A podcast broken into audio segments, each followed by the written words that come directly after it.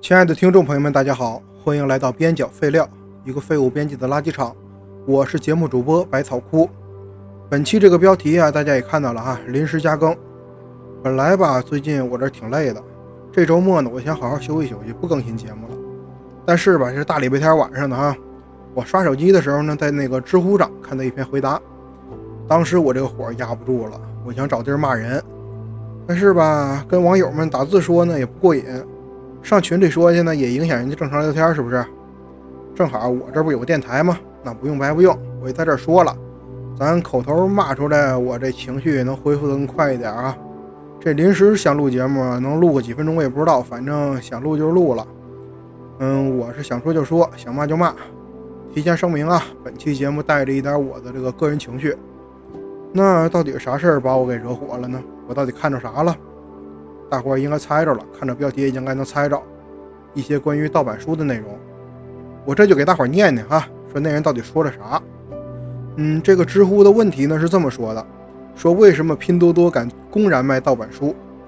问题底下附了几张图，我一会儿把那个图片呢放在那个 show note 里边，大家可以看一看。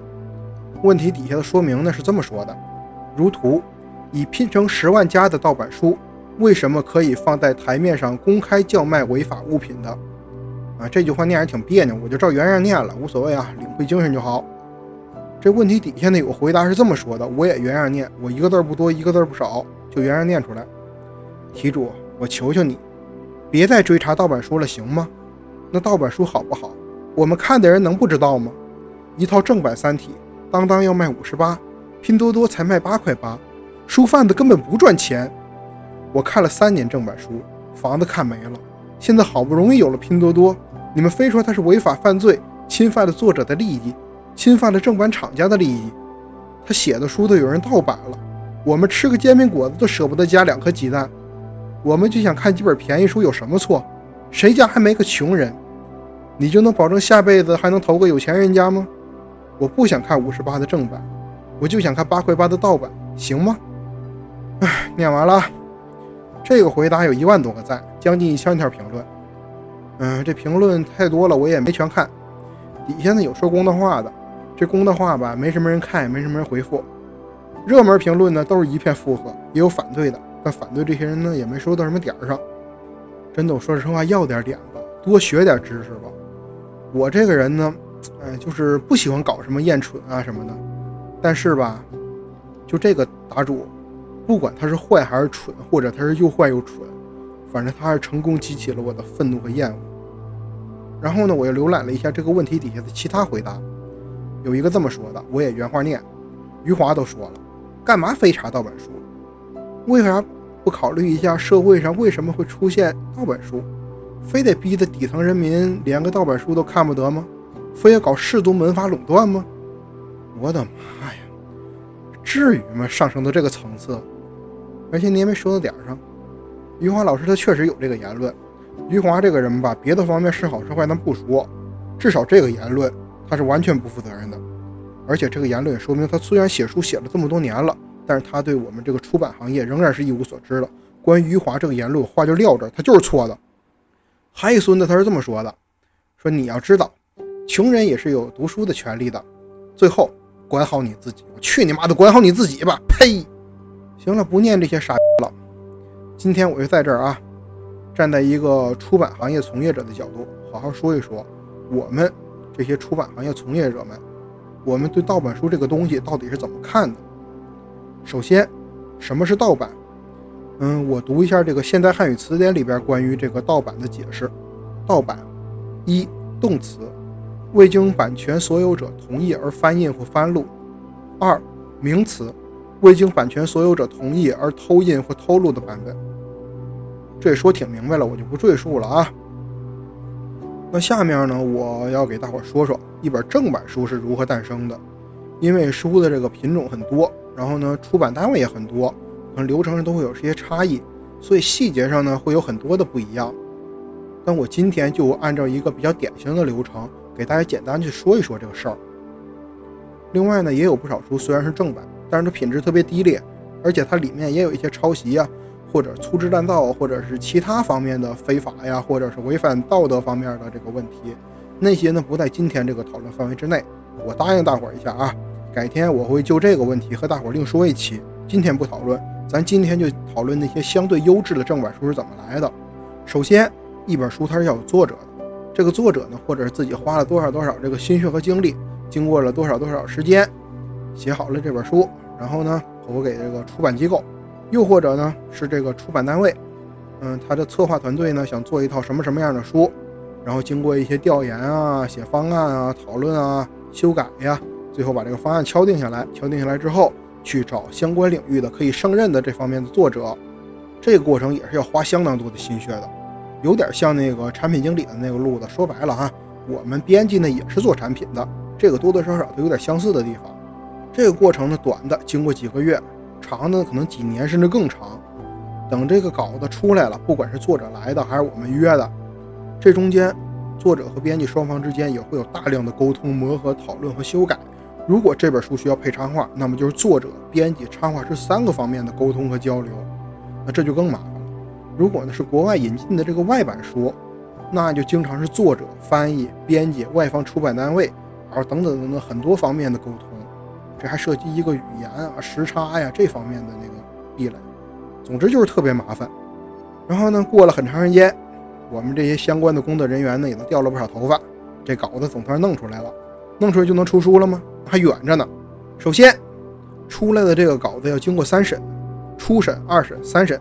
出版机构呢会派出一些拥有一定工作经验的人去做这个三审的工作。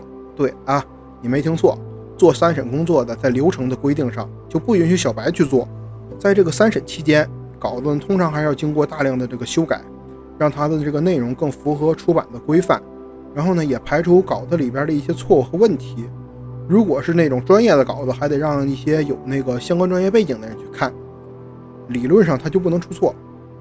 如果涉及一些政治问题，比如说地图吧，这个地图呢，我们还要送到这个有关的部门去送审，然后这个过程少说也得个把月呢。说到这儿，再插一句啊，挺多朋友对这个审核制度挺不满的啊。没错，说实话我也挺不满的。但不管怎么样。这个审核制度，它确实让特别大量的这个低质的、错误的，或者真的有大问题的内容直接死掉。确实有些审核是不好，但它总体上是让整个环境变得更干净的。做完这个三审呢，基本上这个相关的工作人员都已经扒掉一层皮了，然后就是排版。排版就是把这个书稿，现在啊，通常一些 Word 啊、图片啊这些东西录入那个排版的软件，排成一本书的样子。这中间也特麻烦，书要印多少页啊？每页怎么怎么布局啊？这些东西都是这个环节来做的。等这个排版一结束，这一本书呢也基本成了一个样子了，成了一个书的样子了。但是，一方面呢，三审的时候可能会有疏漏；另一方面呢，就是这些内容吧，从一个文件变成另一个文件，它换了一个格式，通过两个软件之间的这个转换吧，或者怎么怎么样，难免会在这个过程里出现新的差错。比如有时候需要敲个字儿，排版人员不小心敲错了呀。比如说有时候那个排版的软件不太智能，导致这个段落分的不太好啊。还有一些其他的问题。那接下来就是三校，三次校对。每一次校对呢，相关的这个校对人员都得从头到尾一个字不落的把这稿子正经看一遍，甚至有的时候会看几遍。每一轮这个校对之后，我们都得把这个书稿校对后的这个书稿带着修改痕迹的。拿到排版人员那边，从头到尾让排版人员把这个文件里边这些问题纠正一下，然后再拿这个新的文件给下一个校次。比如说我一校看完了，我把这个东西拿给排版，排版修完了之后，再把这个新的文件拿给二教，然后二教怎么怎么这这么整完了，再给三教，这么折腾一通，三个教次教完了，这书呢基本算完事儿了。三教完事儿之后，这书就算成型了。但是呢。我们还是会担心它出其他的问题，这个要经过下一个环节质检。出版机构一般都有专门这个质检人员，有的书呢是全本要质检，比如说一些重大选题什么的；有的书呢是随机抽一部分抽检。质检这个任务是什么任务呢？继续查这个书有没有什么问题。那当然，人都是人，哪怕经过这么多人看了，这个书难免还是会有问题的，对不对？少量一些小问题吧，我们也是允许的。正常来说呢，一本书的这个差错率不能大于万分之一。像一些比较严格的，比如词书，像词典之类的这种词书，它的差错率不能大于十万分之一。它质检它也是人嘛，难免它也会有错。这个有时候吧，这个书上市了之后，嗯，上面的有关部门总局啊，他们有时候也会查一些市场上的书。如果这个书呢没有通过这个总局的审查，那就得有时候或者严重的会下架。有的呢，一个出版社，你比如发现好几本这种不合格的书，那明年你这个出版社就不能再出那么多书了，就会有一个限制。要是质检的时候，就是正常的这个质检的时候，发现这个差错率呢大于标准的差错率，那对不起了，回去重新校对，然后呢重新质检，过不了质检这关就别出。我手头啊，不是我手头，我一个同事的那边手头，最多的一本书过了八次质检都没过，就硬不让你出，你只要不过就不能出。当然他那边那个工作流程或者是当事人那个工作态度也是有问题的。如果这个质检的时候发现你这个书里边有一些大问题，比如说呢。书里边说台湾是一个国家，那么啊，等等会儿啊，这个是我去举个例子啊，这么大问题一般三审三教就解决了，它不会一般不会出现在质检中。举个例子啊，要真有这么恶劣的问题，那这本书干脆就出不了，不能让你出。这本书能出了之后，我们就得跟这个有关部门呢去申请书号啊。如果你手头有一本书，可以打开它看一看，版权页上有的版权页在那个扉页后边，有的在封底下，这都不一样，也有的在书末，你会看到这个版权页上面有一段文字。图书在版编目 CIP 呀，什么什么什么的，就这一段文字是有关部门统一下发的，国家统一发下来的。如果你送到国家这个有关部门，他们觉得你这东西不行，那他也是出不了。哪怕你这个书已经成稿了，不管你之前做了什么工作，不能出就是不能出，这东西非常严格的。如果这些环节都完事了之后，那就到印刷了。一般呢，我们在这个策划的阶段就已经开始做相关的准备了，比如说预估一下这个书呢什么时候印，或者要用什么样的纸，成本大概多少多少，这些我们都要精打细算的。到了印刷的这个环节呢，我们先把文件处理一下，让它达到这个印刷的标准，像什么颜色呀、文件格式啊这些东西，然后再发给印刷厂。到了印刷厂呢，也不是直接印了，很多的时候我们这些编辑吧，都是要亲自的到印刷厂去看。尤其是一些那个对封面颜色或者插图颜色有一定要求的，那我们多半的都得去看了。颜色要不好，这个书出来它也是有问题的。如果呢，这个书上了印刷机之后，我们发现了新问题，比如说印出来哪块不理想，或者是哪块发现了比较大的毛病，我们可能就当场的联系相关的同事，他们熬夜的都得要改，马上就把这个文件改掉。有时候光是这个东西啊，一个编辑可能就在印刷机旁边守了几天几夜。我本人呢，最多一次在印刷厂待了三天两夜，都没咋睡觉。不睡觉还好说啊，三天不洗脚不洗澡，整个人都臭了。那为了这个图书的这个最终品质，那就得守在那，就得看。当时那个印刷厂十二小时一个班我熬走了五个班的工人。第五个班的工人看见我，你怎么又来了？我说我压根就没走，就是这么个情况。印刷完事儿呢，再装订啊，这书就算出来了。那这还没完呢。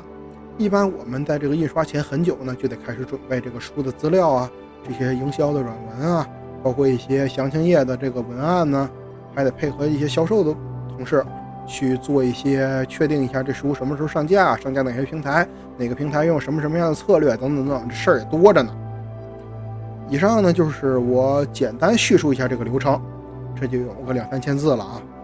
其实实际上想出一本这个优品质优良的这个书。我们实际要做的一些工作，可不是这点话就能说完的，没完没了的扯别的事儿多了去了。那盗版书是咋出来的呢？那我也给大家讲一讲盗版书的这个流程。首先，盗版商看我们哪个书卖得好，或者哪个书有潜力，就直接通过某些不法手段搞到我们的文件，他们直接印。也有的时候呢，把我们这个成书拿了一扫描，他就印了，特简单，就这么点事儿。这啥？这就是偷。而且最操蛋的，有时候吧。就是我们的书已经在印刷厂印了，但是吧，这个书呢刚印出来它是有味儿的，这个油墨还没干，我们要晾。这个阶段有时候就被盗版商拿去了，然后他们上架的甚至比我们上架的还快。这书呢正版盗版都怎么来的？我给大伙说完了，下面谈一谈这本书，一本书里到底有多大利润。昨天我在那个微博上看到一案例，说有一家出版社说最近几年账面上流水挺不少，多少呢？三十亿。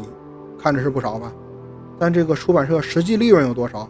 三百万，一算千分之一。有做销售的朋友，你可以想想啊，这千分之一就拿给给你当这个销售的返点，你干吗？我觉得很多销售人员都不干。但是现在这个出版业就是这么难，我们想正经做内容，就是要面临这个局面：一本书上架了，扣了这个折扣，扣了这个平台的钱，或者一些主播的坑位费什么的，再扣了这个营销的一些费用啊，扣掉印制成本，扣掉仓储成本，扣掉物流成本，扣掉作者的稿费，扣掉我们编辑的工资，再扣掉一些出版单位一些日常开销，像办公场所呀、办公用品这些支出。那还能剩下多少呢？不赔钱就不错了，好吗？唉，我们这日子过得真的特别难。我们编辑吧，差不多是拥有我们这个文化水平的人子里面赚钱赚的最少的。同样的学历，同样的文化水平，他们干别的活的都挣的比我们多。尤其再加上咱国家这个出版行业一些历史问题吧，导致我们这些大部分的编辑呢，都在北京这个地方，刨去房租，刨去生活开销，还能剩几个钱？我们呢就是为爱发电。那图书作者再能挣几个钱呢？咱算算啊，我这儿先算一个极端的案例，就说一个作者，一本书，按定价的十个点给他版税，定价啊不是售价。这本书呢定价咱算一百块钱，然后呢这本书呢假设他卖的相当好，卖了一百万册，那这样一算他拿多少钱？他拿到一千万，看着不少吧？什么刘慈欣啊，什么当年明月呀，都是这类人。那这类人有几个呀？全国写书人那么多，这样人有几个？有几个能挣到那么多钱呢？实际上呢，大部分人怎么样？首先，现在这个很多书都拿到这个短视频直播这个短直平台上去卖，去那儿卖了，这个利润就相当低，大头都让主播拿走了。要走这个渠道呢，作者这边版税就要降低，他有时候能拿到两三个点就不错了。那现在卖书能卖多少？一本书能卖个万八千册就算畅销书了。咱这么一算啊，一般作者他能拿到多少钱？咱还是按这本书定价是一百块钱，咱就这么算。上了某音，卖了一万册，他能拿多少钱？他就能拿到两万块钱。然而他可能在这本书上花了几个月，甚至几年的心血，甚至他一生的积累。这两万块钱多吗？一点都不多。咱再说一些像外本书的那个翻译啊，翻译的这个翻译费，从上个世纪到现在几十年了就没涨过。咱想想，最近几十年这个通货膨胀都涨成什么样了？十块钱的烟都涨到十二块钱一盒了。翻译费呢？翻译费还是那么多，还是二三十年前那么多。这真就是纯纯的用爱发电。很多翻译他不是为了这点钱，他们就是为了把这个内容用汉语给大家呈现出来，让大家能看到。就这，我们已经被挤压到这种程度了，盗版上还特猖獗。就现在这会儿，嗯嗯，那个平台。最他妈猖獗，打都打不绝。你今儿举报了，把他店封了，明儿再换个名字，他接着还卖。咱得说一本书能卖多少钱呢？啊，是定价在那儿了，定价看着挺贵，实际上呢，我们压根儿就没想按定价卖。你们一个个天天都说定价多多贵，定价多贵，我们是按定价卖的吗？那拍拍良心，我们压根儿就没想卖那个定价，因为现在都在电商上上，电商上常年是打折的，我们要把折扣留出来。所以显得定价高，其实我们就没想卖到定价那么多钱。咱开头的时候我提那个知乎的那个回答，说《三体》的当当卖五十八块钱。我现在搜了一下，重庆出版社那个《三体》三部曲平装版的五折，四十六块五。当然有精装的，更贵。这个呢，待会儿再说一下。现在在电商上卖书，就是京京东啊、当当啊这些，五六折就算日常的折扣了。尤其那些畅销书，日常它绝对没有高于七折的时候。赶上销售节，像那个四二三读书日、六幺八、双十一、双十二，这平台又是打折，又是满二百减五十，又是满六百减一百，而且这些还可以叠加，整个买回来顶多就三四折。就这《三体》三部曲，你赶着打折买，三十块钱都用不了。正版的，说心里话，贵吗？这是书，它不是什么原价十块、二十块，然后卖你七十九的那个破眉笔，这里面都是实实在在的内容。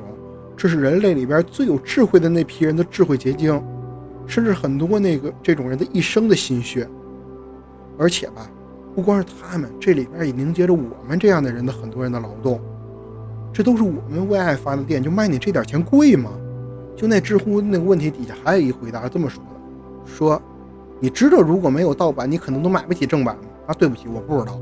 他还说，说古代世家把持正版书籍时，百姓们有多难。读书有多贵，你知道吗？我去你大爷，这是一回事吗？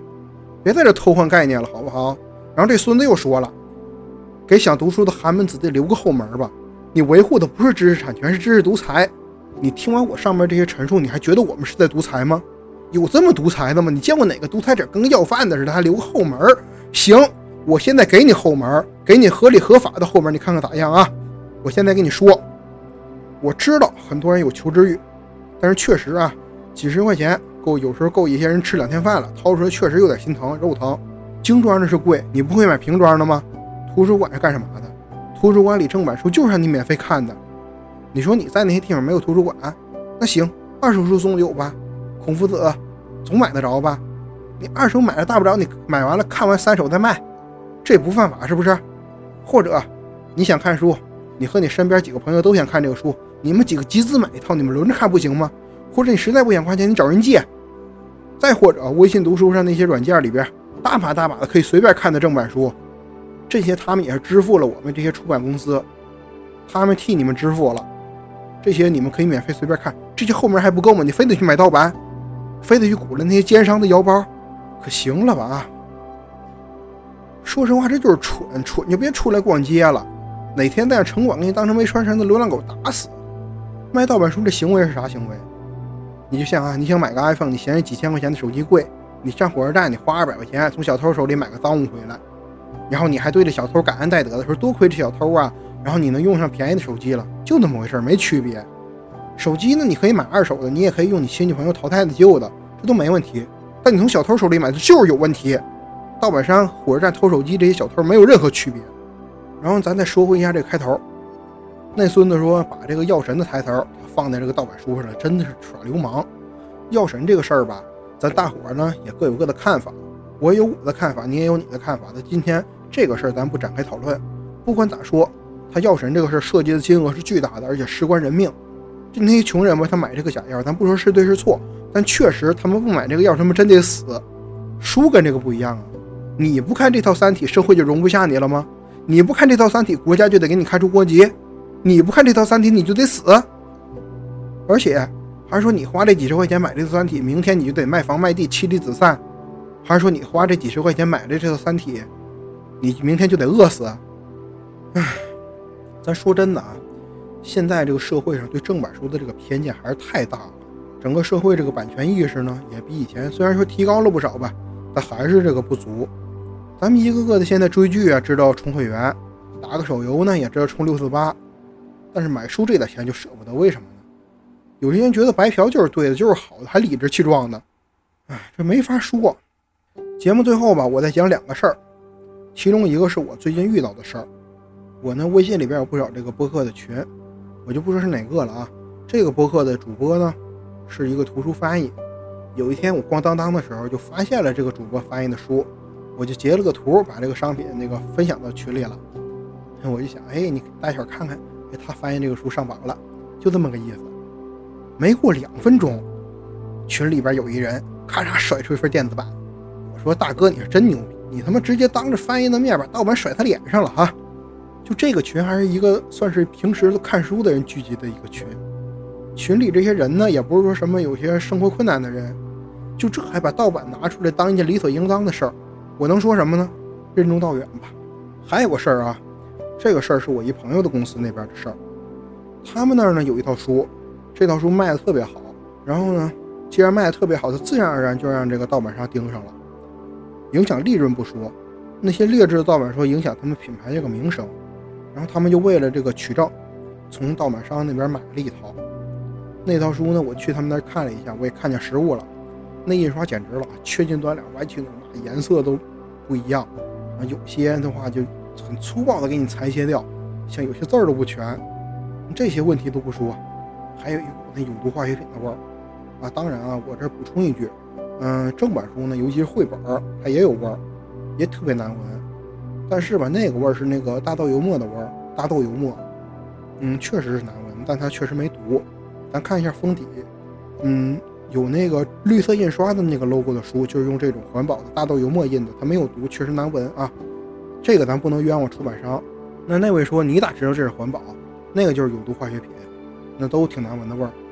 那各位，我当年也是学化学的，咱也进过实验室，乱七八糟破玩意儿咱都没少闻，鉴别这个能力我是有的。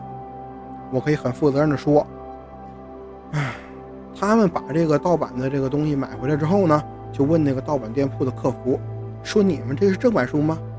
你猜人咋说的啊？亲亲，我们这个是好质量高仿呢。我不是问你这个，我问你这是正版书吗？亲亲，我们这个是好质量高仿。那你这是盗版书吗？亲亲，我们不是盗版，我们是好质量高仿。去你大爷！后来的细节呢，我就不赘述了啊。总之呢，人家就是已经取证好了，举报成功了。然后呢，对面那个店铺关掉了，但是这个盗版还在，一点没少。为啥呢？人家换个名再开呗。后来他们再取证，人家已经发现了你是正版这边的人。有些文明点的盗版商给你寄一套正版过来，让你抓不着证据，你取证取不着。有些黑点的呢，直接给你寄一块板砖过来，这已经是赤裸裸的人身威胁了，好吗？就这帮人啊，你还相信他们有什么情怀，有什么道义？别扯。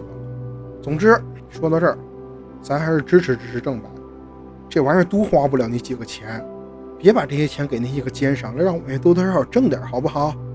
别给我们现在整绝乎了。就把我们整绝乎了以后，谁给你做新书？指着那些盗版商给你做吗？他们有那个能耐吗？他们配吗？好了，该说的也说差不多，我也痛快多了啊。嗯，如果您觉得本节目说的不错，说的挺好，您赞同本节目的观点，那欢迎您订阅、转发、分享、互动、留言。如果您觉得本节目哪里说的不对，哪里说的不好，还请您在评论区多多指正，我也会及时给您回复。如果您听了我这期节目，还觉得就应该买盗版书，那请您绕道。我这粉丝虽然不多，但是不缺您一个，我还怕您污染了本台这个粉丝画像呢。啊，就这么着吧，本期节目到此结束，咱们下期节目再见，拜拜。